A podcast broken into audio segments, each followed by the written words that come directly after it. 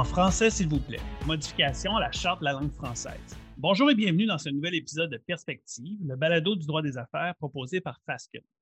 Mon nom est Antoine Elwin, associé au bureau de Montréal, et je suis accompagé par mon collègue William Deneau-Rouillard aujourd'hui. Bonjour, euh, William. Bonjour, Antoine. En mai dernier, Simon Jean Barrette, le ministre responsable de la langue française, a déposé devant l'Assemblée nationale du Québec le projet de loi numéro 96. On va vous parler de ça aujourd'hui. C'est un projet de loi qui vise à affirmer que la seule langue officielle du Québec est le français. On en a parlé, les questions linguistiques au Québec sont toujours des, sujets d'actualité. Euh, mais pour commencer, William, parlons un peu des aspects techniques du projet de loi. Euh, où, est-ce qu'on en est avec ce projet de loi-là? Donc oui, Antoine, le projet de loi 96 qui a été déposé le 13 mai dernier, euh, son nom officiel, Loi sur la langue officielle et commune du Québec, virgule, le français. Donc, c'est un projet de loi de 100 pages qui propose principalement d'amender, oui, la Charte de la langue française, mais également plusieurs autres lois du Québec de façon plus accessoire, comme le Code civil du Québec, la loi sur la protection du consommateur, la Charte québécoise. On va y revenir. Les consultations particulières, elles, donc à peu près la prochaine étape dans le cadre du processus législatif, euh, ont été prévues en octobre cet automne. Euh, et donc, voici là, à peu près les petits détails techniques de ce projet de loi-là euh, pour l'instant. Oui, les agendas sont déjà sortis, donc on sait qui seront les intervenants en commission parlementaire, mais il y a toujours la possibilité de déposer des mémoires s'il y a des personnes qui sont intéressées, donc un mémoire sans présentation en commission parlementaire. La situation linguistique est toujours, comme je le disais, un enjeu qui peut polariser au Québec. Euh, des gens qui trouvent que ça va trop loin, des gens qui trouvent que ça va pas assez loin. Euh, pour arriver à la situation actuelle, euh, peux-tu nous faire un peu un historique? On ne remontera pas jusqu'à l'acte de Québec, mais peut-être dans l'époque plus récente, qu'est-ce qu'on a eu comme différents projets de loi pour faire évoluer la législation linguistique au? Bien, on en a fait du chemin, Antoine, euh, au Québec depuis, euh, depuis le temps. puis il y en a eu plusieurs étapes euh, en lien avec cette fameuse langue française au Québec. D'abord, retournons en 1910, si tu me permets. la loi amendant le Code civil du Bas-Canada à l'époque concernant les contrats faits avec des compagnies de services d'utilité publique, qu'on appelait aussi la loi Lavergne. Ça, en gros, ça imposait l'usage du français et de l'anglais dans les titres de transport de voyageurs, pour les entreprises d'utilité publique, pour toute leur clientèle, donc chemin de fer, communication, électricité. Euh, c'était une première étape. Ensuite, euh, on peut avancer dans le temps. On peut se rendre en 1969, où on a eu la loi pour promouvoir la langue française au Québec, dite la loi 63. Donc, par un drôle de hasard, ou je ne sais pas si c'est voulu ou si Antoine, tu sais pourquoi, les lois linguistiques au Québec sont toujours surnommés par leur numéro de projet de loi. Oui, ben c'est comme si on avait un lien euh, plus intime avec les lois linguistiques dès le dépôt du projet de loi. parce qu'effectivement, on va parler de la loi 101 tantôt, là, mais on se souvient du numéro du projet de loi là, à plus de 40 ans après mm-hmm. l'adoption. Donc, c'est ça. Donc, en 1969, la loi, euh, cette loi qui, euh, qui est la première mention de l'objectif de faire du français la langue du travail, la langue prioritaire dans l'affichage public au Québec. Euh, avançons rapidement. 1974, loi sur la langue officielle, loi 22, qui impose l'usage du français dans l'affichage public, qui oblige les entreprises qui veulent traiter avec l'État à appliquer des programmes de francisation. Et puis là, on avance. On a la fameuse loi 101 euh, en 1977, euh, donc la fameuse loi 101, la Charte de la langue française, qui impose l'usage exclusif du français dans l'affichage public et la publicité commerciale, qui étend les programmes de francisation dont on va parler plus tard, restreint l'accès à l'école anglaise aux seuls enfants dont un des parents a reçu son enseignement euh, primaire en anglais au Québec. Et donc là, c'est vraiment un des gros jalons de, l'histoire euh, de la législation linguistique. Euh, 1979, ensuite, on a euh, les articles 7 à 13 de la Charte de la langue française. C'est la Cour suprême dans l'arrêt qui, qui intervient pour les invalider. Puis à ce moment-là, c'est un contrôle constitutionnel qui a été fait. Euh, la Cour suprême a rendu inopérants ces articles-là, euh, qui, étaient au cœur de la charte française, euh, ce qui a mené immédiatement le gouvernement à adopter une loi pour réadopter ces dispositions-là, mais sans, sans, modifier les articles 7 à 13 de la charte. et tout le monde se souviendra en 82, rapatriement de la Constitution, mais aussi l'adoption de la Charte des droits et libertés. Donc, en plus du contrôle constitutionnel, il va y avoir le contrôle en vertu des droits et libertés de la Charte de la langue française. Et ça va arriver euh, notamment par l'arrêt Ford euh, en 1988 sur, euh, qui a appliqué la liberté d'expression dans, la Charte des droits et libertés, qui, au, sujet de l'affichage, parce qu'à l'époque, ce que la Charte française disait, c'était que le français était la seule langue mmh d'affichage. Donc, la Cour suprême dit que ça va à l'encontre de la liberté d'expression, mais la Cour ouvre la porte à la prédominance euh, du, euh, du, français. Donc, si je comprends bien, Antoine, l'arrêt Ford est venu invalider la charte. Le gouvernement s'est tourné de bord. Ils sont venus, dans la même année, adopter cette loi-là qui venait déroger pour cinq ans, parce que c'est cinq ans maximum, à, euh, à la charte. Et ensuite, puisque ça durait cinq ans, ils se sont ajustés 50 ans en 93 pour changer de l'usage exclusif du français dans l'affichage intérieur à la nette prédominance du français dans l'affichage public. Oui, mais puis en fait, il y a aussi une question d'évolution mm-hmm. politique, parce que les questions linguistiques sont toujours associées à ça, mais c'est aussi à ce moment-là qu'on a remplacé les articles 7 et 13 qu'on a permis le bilinguisme dans les lois, règlements, etc., euh, ce qui avait été invalidé dans la République. Puis on en arrive à Aujourd'hui, on arrive à ça, projet de loi 96, donc qui est déposé en 2021 et comme on, va vous le présenter aujourd'hui, propose d'amender substantiellement cette fameuse charte. Là. Bien, parlons de la portée symbolique. On, l'a déjà abordé, la, question de symbolisme. C'est une loi qui est excessivement importante. Je faisais référence à l'acte de Québec, mais la, religion, l'utilisation de la langue française puis le droit civil ont été des éléments fondamentaux sur la création de la, la société québécoise telle qu'on la connaît aujourd'hui.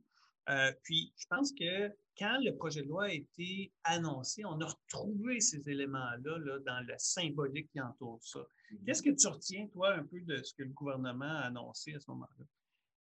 Ben, ce que je retiens d'abord, c'est qu'il y, a une volonté, comme tu dis, de reconnaître le français, en fait, de reconnaître le Québec comme une nation francophone, puis vraiment de, s'affirmer. Il y a même un, discours un peu euh, patriotique qui a été, euh, euh, prononcé par, par, François Legault, en fait, dans sa conférence de, presse qui suivait le dépôt du projet de loi.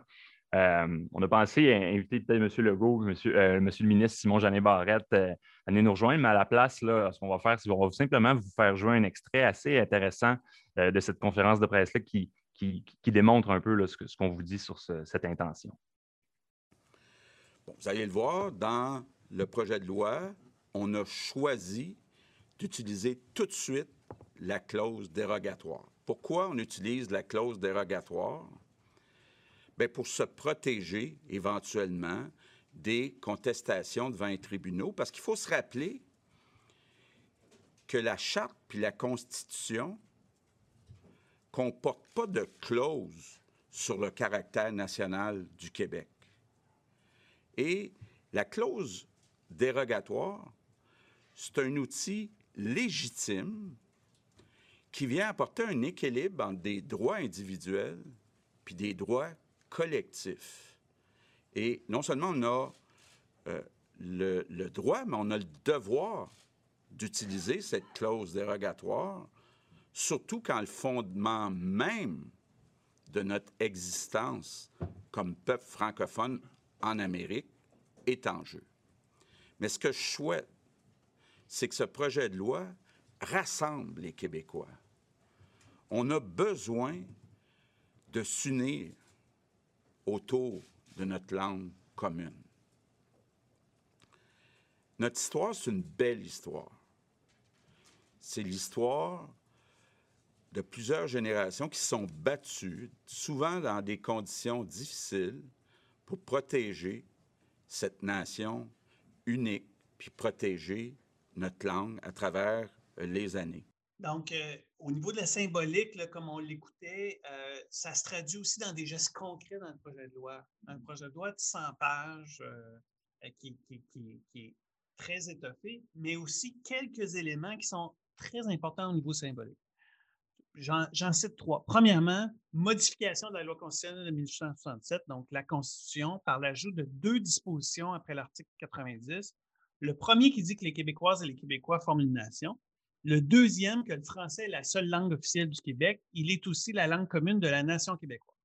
Donc, modifier la Constitution, ça ne se fait pas tous les jours. Ce n'est pas un exercice qui est facile ou qui, est commun.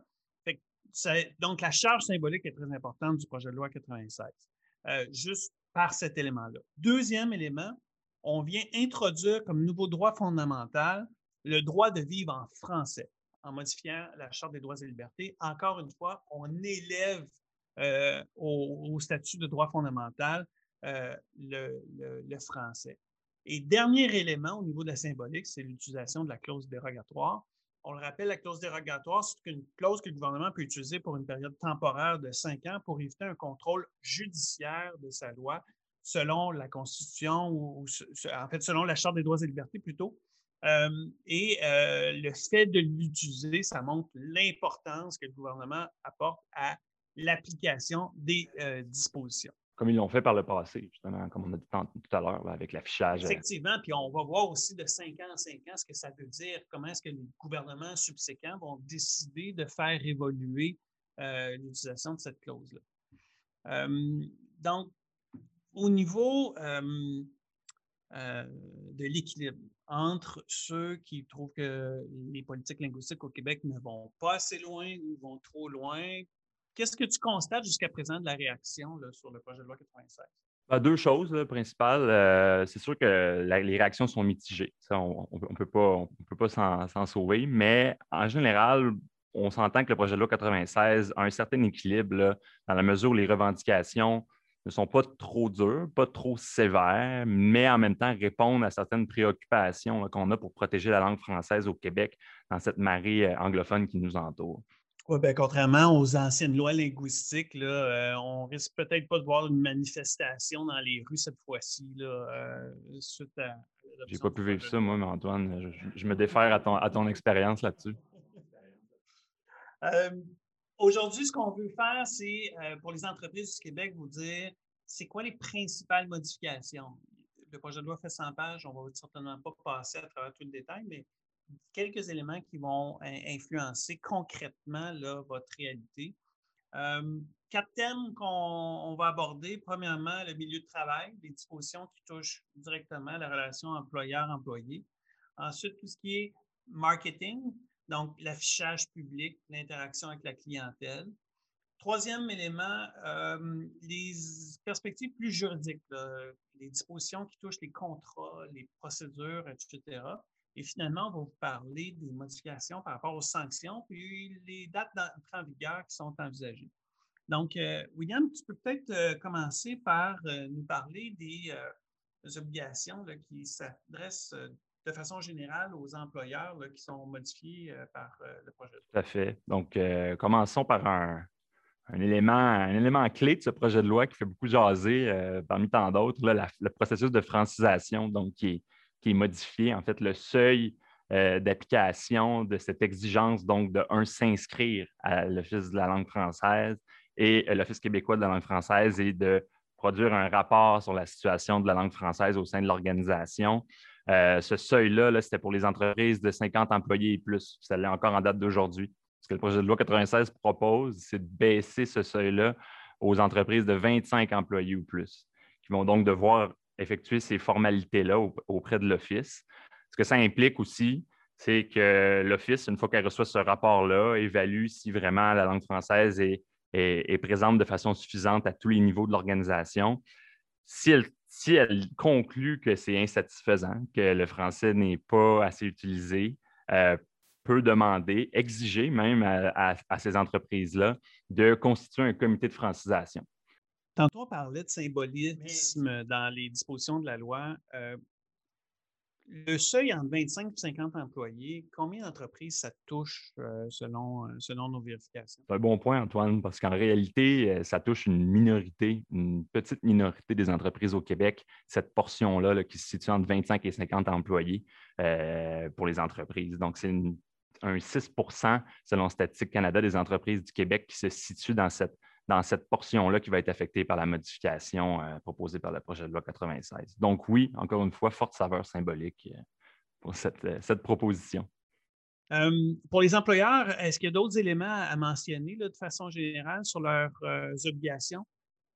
Tout à fait. Ben, d'abord, il y a je veux juste donner la conséquence peut-être de ce processus de francisation-là qui, qui, en découle, c'est que si on se retrouve en défaut de ne pas s'inscrire auprès de l'Office, de ne pas euh, soumettre son rapport sur la situation dans la langue française, si on fait défaut de constituer un, programme de francisation quand c'est exigé par l'Office, Bien, il y a des conséquences qui en découlent. On ne pourra plus, euh, par exemple, euh, contracter avec l'État. On ne pourra plus recevoir d'aide financière, de subventions de la part de l'administration publique. on se retrouve vraiment sur une espèce de liste noire qui, est prévue, qui est une nouveauté euh, en vertu du projet de loi 96, qui, va donc être suivie à la lettre pour dicter les actes du gouvernement avec ces entreprises fautives. Là les entreprises vont avoir une relation plus euh, directe avec l'Office parce que maintenant, on va être obligé d'enregistrer d'un représentant auprès de l'Office. Donc, il va, il va avoir une personne désignée au sein de l'entreprise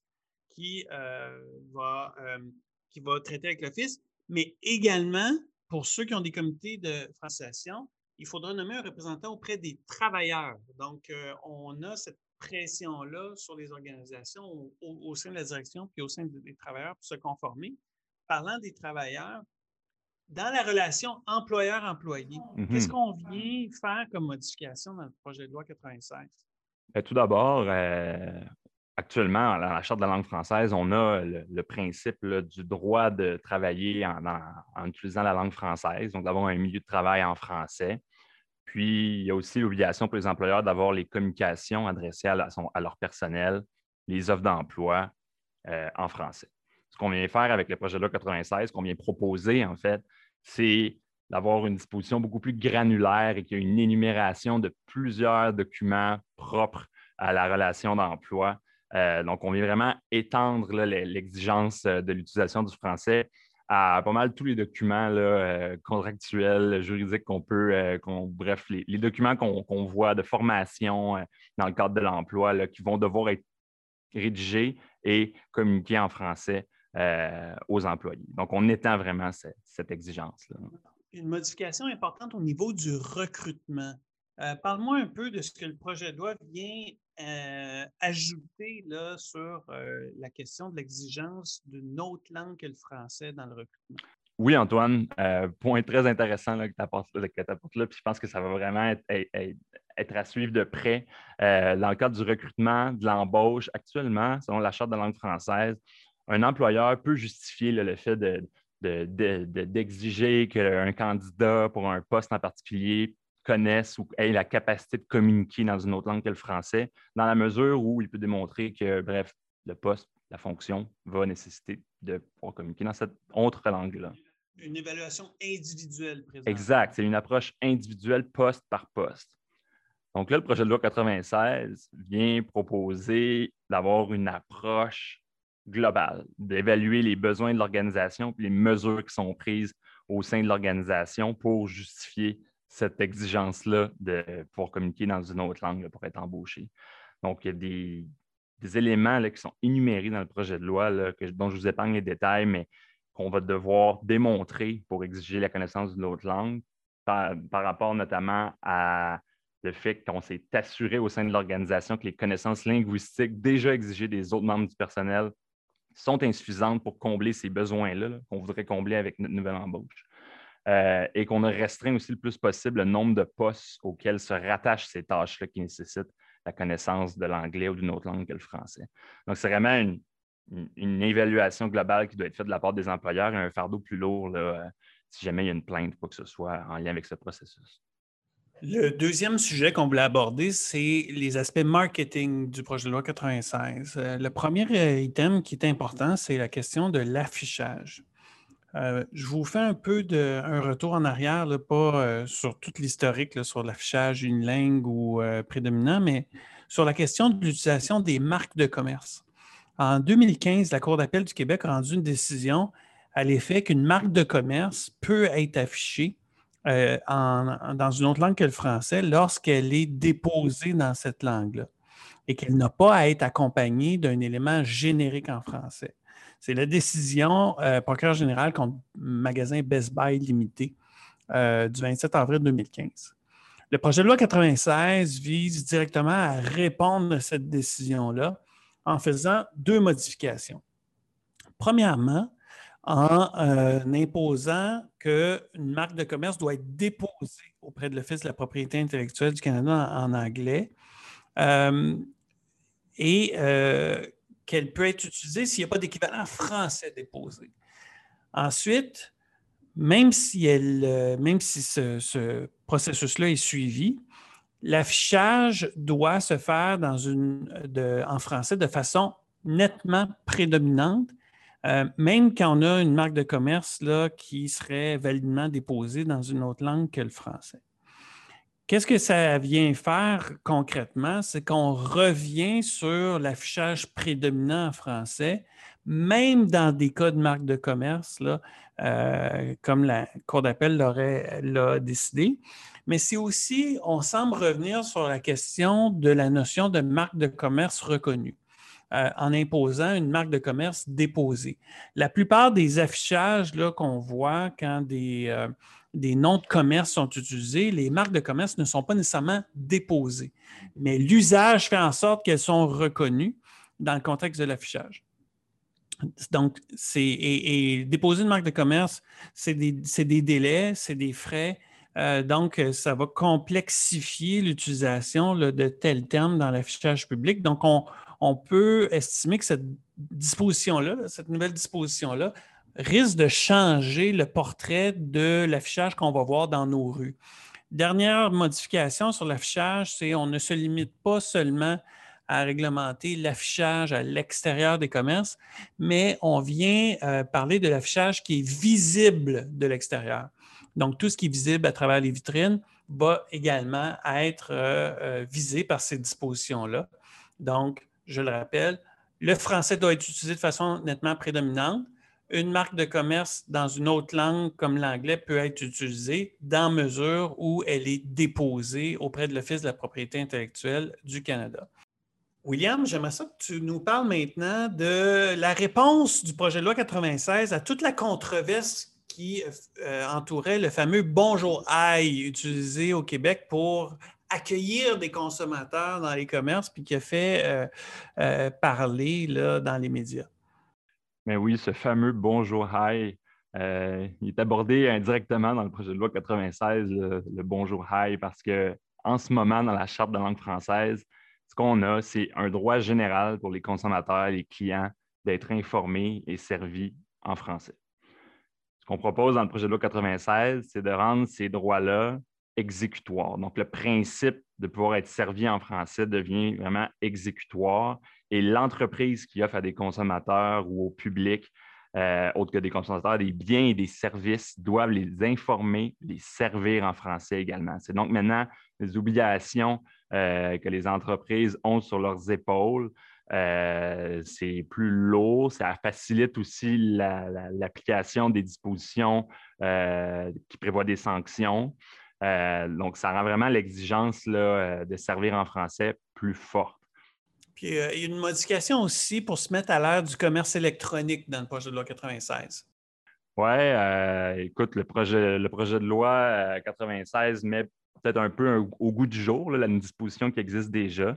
quand la charte de langue française à l'époque a été adoptée, là, on n'était pas trop avancé en ce qui est sur, euh, en matière d'Internet, d'applications mobiles, euh, etc. Là, ce qu'on fait, en fait, c'est qu'on vient nuancer l'exigence euh, qui touche les catalogues, les brochures, les, clients, les annuaires commerciaux, qui sont des termes peut-être un peu plus désuets aujourd'hui. Et on vient spécifier que maintenant, les publications commerciales, en général, peu importe leur format, quel qu'en soit le support, pour prendre le terme exact du projet de loi 96, euh, doivent être disponibles au public et rédigés en français. Donc, on apporte cette nuance-là maintenant. Euh, en pratique, ce que ça fait, c'est qu'un site web commercial, n'importe quel courriel, donc publication, infolettre, qui est communiqué de façon électronique, va euh, être assujetti à cette exigence linguistique-là. Ça clarifie, euh, mais c'est à noter que les sites Web étaient déjà euh, considérés comme des publications commerciales assujetties à cette exigence-là. Donc, moi, ce que peut-être que je ne sais pas que je reproche, mais ce que je trouve un peu plate, si tu me permets l'expression, Antoine, c'est qu'on n'ait pas clarifié dans le projet de loi 96 dans quelle mesure euh, cette exigence-là s'applique au site Internet, au site Web. On sait c'est quoi la, réalité numérique.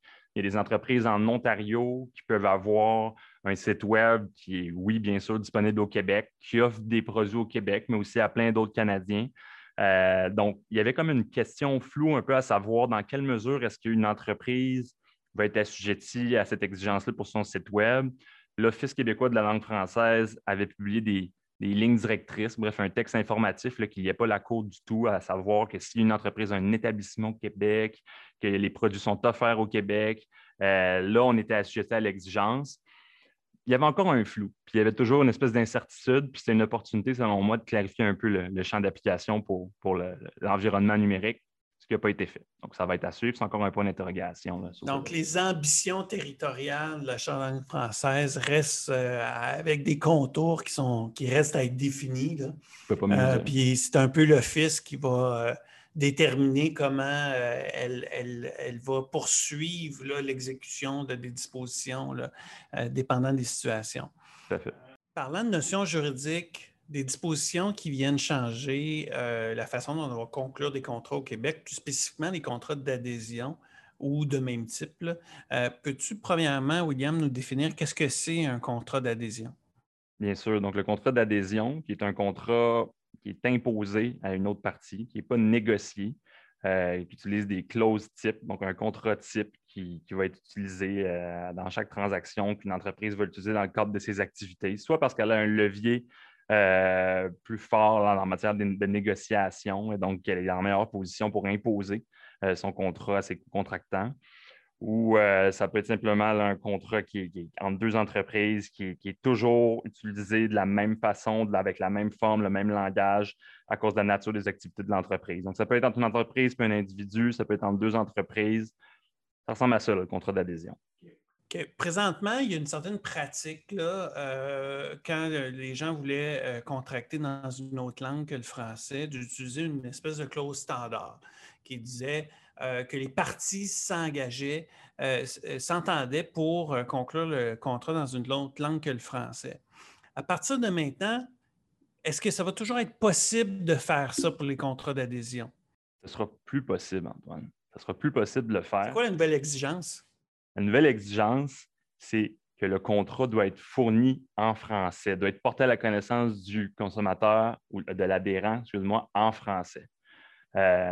sans quoi l'adhérent va pouvoir demander euh, la nullité du contrat, euh, donc ne plus être lié par ce contrat-là, sans avoir à prouver euh, un préjudice ou conséquence quelconque qui a subi à cause de ce contrat-là. Et donc, oui, c'est une conséquence qui est lourde parce que maintenant, on, on va être obligé de le fournir en français, le contrat, si on veut qu'il soit exécutoire, qu'il nous lie à nos clients ou à nos co-contractants.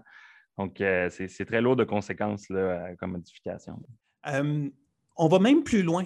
Euh, quand on ne respecte pas les dispositions de la charte pour un contrat qui est conclu avec le gouvernement, ou on parle d'administration dans le projet de loi, c'est quoi la conséquence? La conséquence de ne pas suivre cette exigence-là quand on contracte avec le gouvernement, c'est que le contrat lui-même va être frappé de nullité absolue. Ça, ça veut dire quoi, là, de façon plus vulgarisée? C'est que le contrat n'aura jamais été valide, on ne pourra jamais argumenter que ce contrat-là pourrait euh, être euh, valide et exécuté entre les parties. C'est automatiquement nul, c'est automatiquement non valide entre les parties, ça ne peut lier les parties. Donc, c'est encore plus fort. D'autres modifications au niveau juridique, euh, le dépôt de procédure judiciaire. Pour les personnes morales, présentement, ou pour toute partie devant le tribunal, on peut déposer des procédures en anglais ou en français au choix. Pour les personnes morales, maintenant, ce qu'on exige, c'est que si elles font le choix de déposer leur procédure en anglais, elles vont devoir joindre une traduction certifiée en français euh, de ces procédures-là. Donc, c'est une modification qui va, devant les tribunaux, avoir des conséquences euh, pratiques très concrètes, ne serait-ce que pour la gestion des délais, pour s'assurer d'avoir la traduction à temps pour euh, les délais de dépôt des procédures. Ensuite, deuxième modification, c'est les sûretés.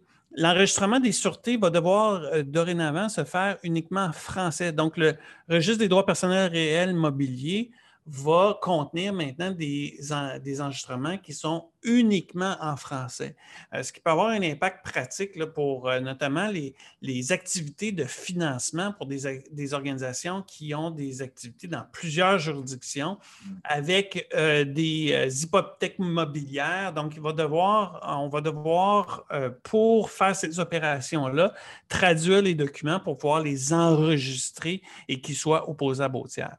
Donc. Euh, ça peut être quand même une conséquence là, euh, difficile à gérer dans, des appels d'offres, des choses comme ça, où est-ce qu'il y a une forte compétitivité là, pour conclure avec des, co-contractants à l'international. Est-ce que ça peut être. Euh, ça peut être, est-ce que ça peut être un désavantage, tu penses, Antoine? Mais je pense que oui. Je pense que ça peut faire réfléchir, dans le fond, certaines entreprises qui pourraient y voir un fardeau trop lourd d'organiser leurs activités autrement. Euh, puis, on a parlé de la nullité des contrats avec l'administration quand ils n'étaient pas conclus en, conformité avec la charte. Oui, il y a certaines exceptions qui existent dans la charte, mais elles sont limitées. Mais il y a des conséquences supplémentaires. Euh, euh, l'utilisation du français doit être généralisée pour toute demande de permis, d'autorisation, de subvention ou d'aide financière. Donc, avec les modifications du projet de loi 96, si ces demandes-là ne sont pas faites en français, elles ne seront pas traitées euh, par l'administration.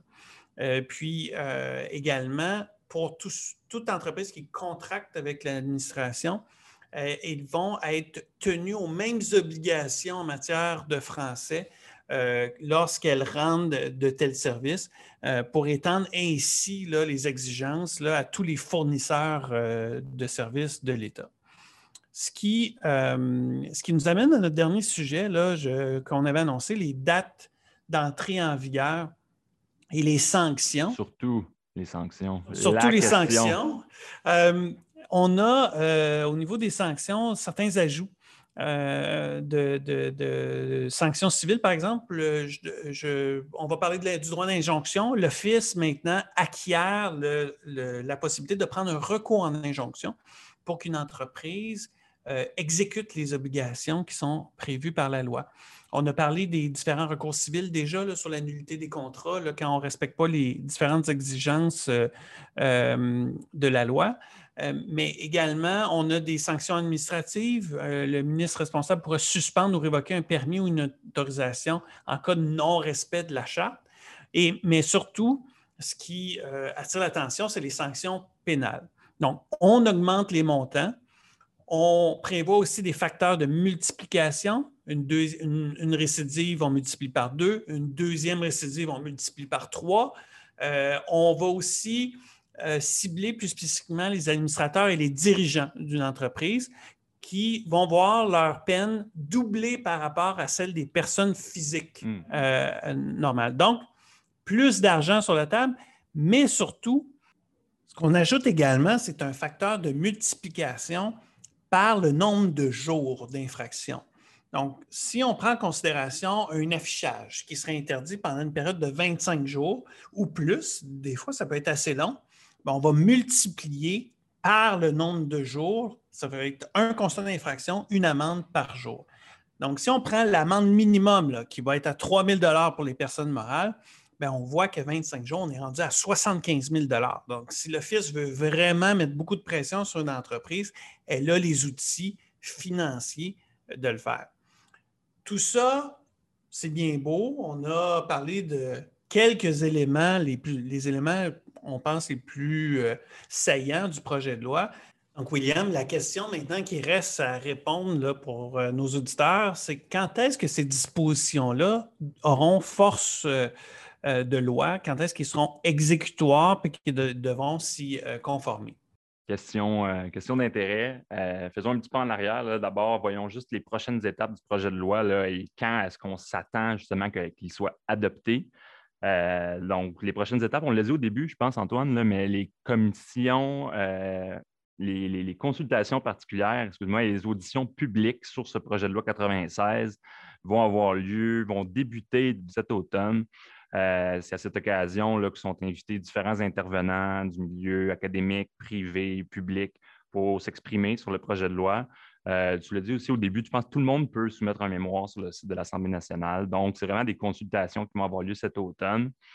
Ce qu'on peut s'attendre, euh, c'est peut-être d'avoir l'adoption du projet de loi comme cadeau de Noël ou un peu après Noël, début de l'année 2022 euh, environ.